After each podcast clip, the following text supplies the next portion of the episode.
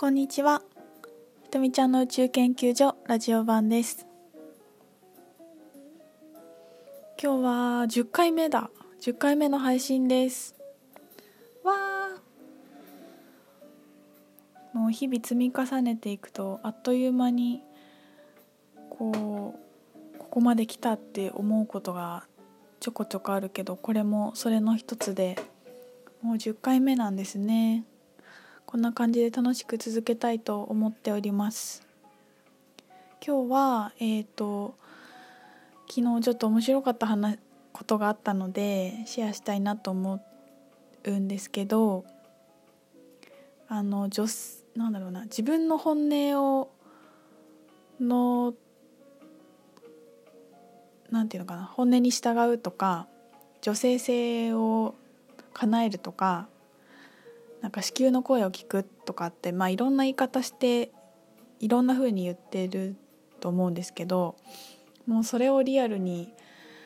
すごく分かりやすくやったっていう出来事があったので面白いなと思ってお伝えしようと思うんですけどね昨日、えーと、ちょっと気分転換に隣町に行こうと思って、えーとケルンっていう町に行こうと思ったんです一人で。でえっ、ー、とまあイメージ的にはどうなんだろう。東京から東京駅から横浜駅とかなのかな。多分ね。そんなか隣の市みたいな感じなんですけど。で、えーと、いつもだったら電車で、えーとまあ、11ユーロ、まあ、大体1500円ぐらいで2 3 0分で行けるんですよ電車で。でまあ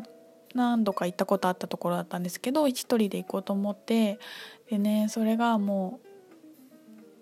う電車めんどくさいなタクシーがいいって急に思ったんですよ不意に。でねタクシー調べてみたらもう1時間近くかかって1万円ぐらいするんですよね。だから電車の方が早いし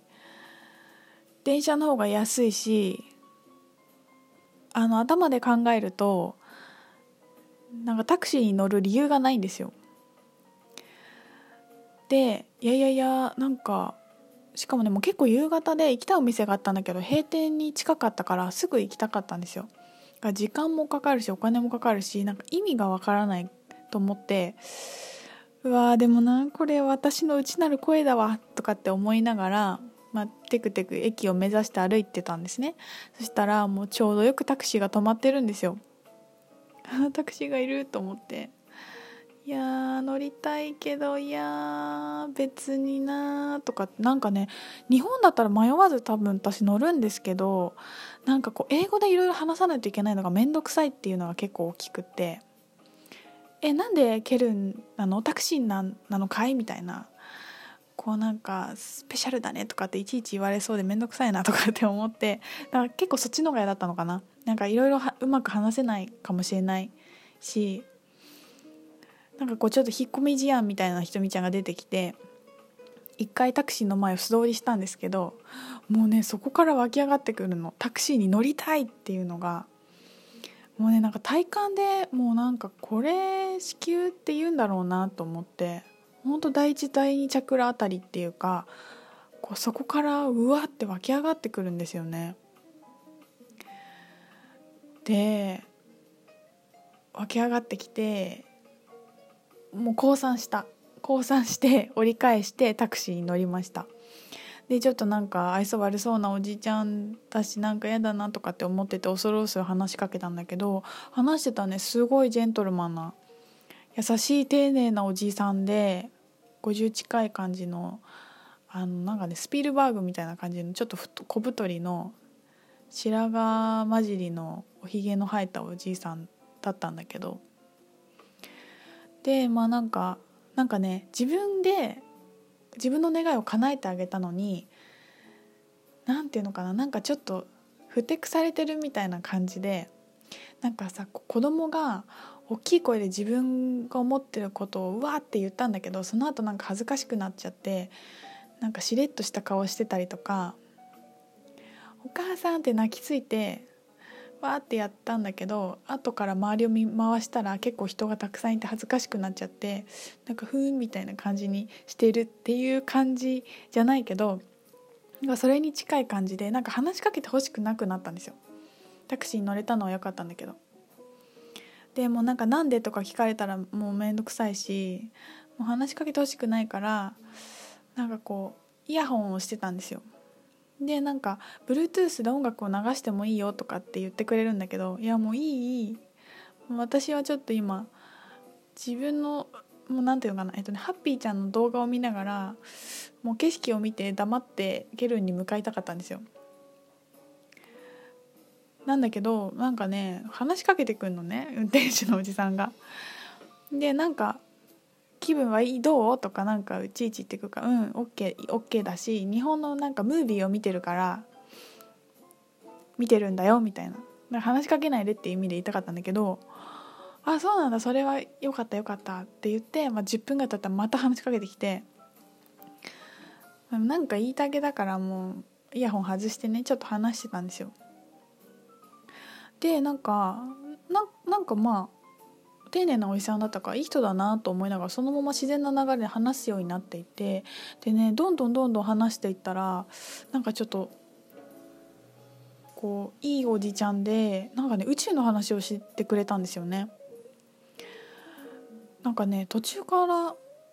あなんだっけなんかパリの話になったのかな？パリの話になった続きで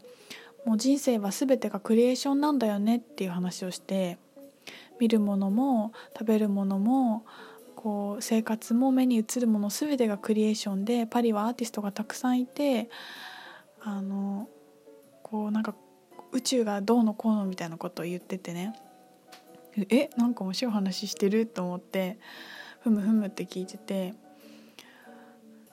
でなんかさらになんかこう私英語あんまり話せないんで何言ってるかあんまり分かんないんですけど多分なんか引き寄せの法則みたいな話をしだしたんですよね。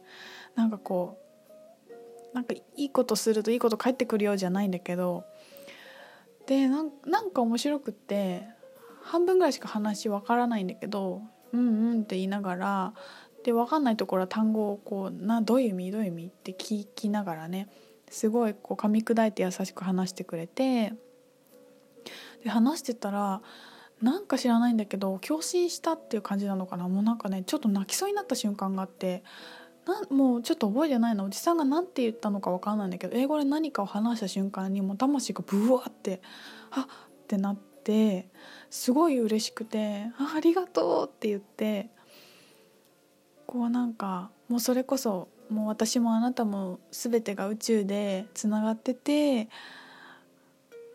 もうあの広い世界でみたいななんなんだろうなこうちょっとうまく言えないんだけどこう魂が震えた瞬間があったんですよね。このおっちゃん天使だなと思ってでまあ最後送り届けてくれてなんかちょっとおまけしてくれちょっと安くしてくれたりしてなんかこう私が落ち込んでいる多分ね20代前半ぐらいに見えるみたいでアジア人で前髪短くて幼い感じに見えるんですよね。でこうなんか最初学生とかって言われたりしてそうなんか小さくて幼く見えるアジア人の女の子が落ち込んでるみたいでスマホばっかり見てるのが気になったみたいでまあそれはほっといてくれって感じなんだけど なんかこうそれも一つの扉で世界なんだけどたくさんの扉と世界があるんだよみたいななんかアナザーウィンドウがあるんだよみたいなことを言言われたりしてねなんか日本語の人に言われたらさ「えいやいや私ちょっと一人の時間になりたかったんでほっといてくださいよ」とかって言っちゃいそうなんだけどなんかそのおじさんもエネルギーが柔らかかったんだろうね。なんか「うんそうね。ちょっともうちょっと外にも目を,、まあ、目を向けてないわけじゃないんだけどさそういう時もあるよね」とかって思って素直に聞き入れたりしてすごいほっとした。あの気分がすごく変わって楽しいドライブの時間を過ごしました。で結局、まあ、お店ちょっと巡ってねあのご褒美のようにちょっとスカートを買ったんですけどお店に入って。もうジャスト私のサイズの XS があってもうドイツだとみんな大きいからね S でも結構大きいから日本人の人みんな XS じゃないか S じゃないと着れないと思うんだけど XS があってそれだけしかも70%オフになってて何これ私のためにあるの？なんか知らないけど安い。安くなくても買うけどって思いながら買って。でなんか安かったから嬉しくてあのお釣りでもらったお金を路上にいたあのホームレスであの紙カップを持ってねお金をもらう感じで路上で座ってる人が結構ヨーロッパはたくさんいるんですけどその方に小銭をじゃらっと初めて入れてしたらすごい喜んでくれて「もうなんかありがとう君にも良い君にとっても良い日になるよ」みたいなことを言ってくれて「あなたもね」みたいな「ハッピー」みたいな感じになってルンルンで歩いてっていう日をがありました。これが多分ね子宮の声とかこう内なる声を聞くっていうことかなと思ってそれって本当にねあの効率とか考えると本当に無駄なんですよ。でもねそっちを選択すると予想以上のことが起きるんだよね。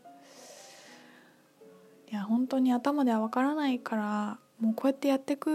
んだよなって思いました。はい。この女性性をの願いとかね自分の底から湧き上がる本音を叶えるっていうお話なんですけど、えー、後半戦にも続きたいと思います。はい。では2回目の配信どうぞ。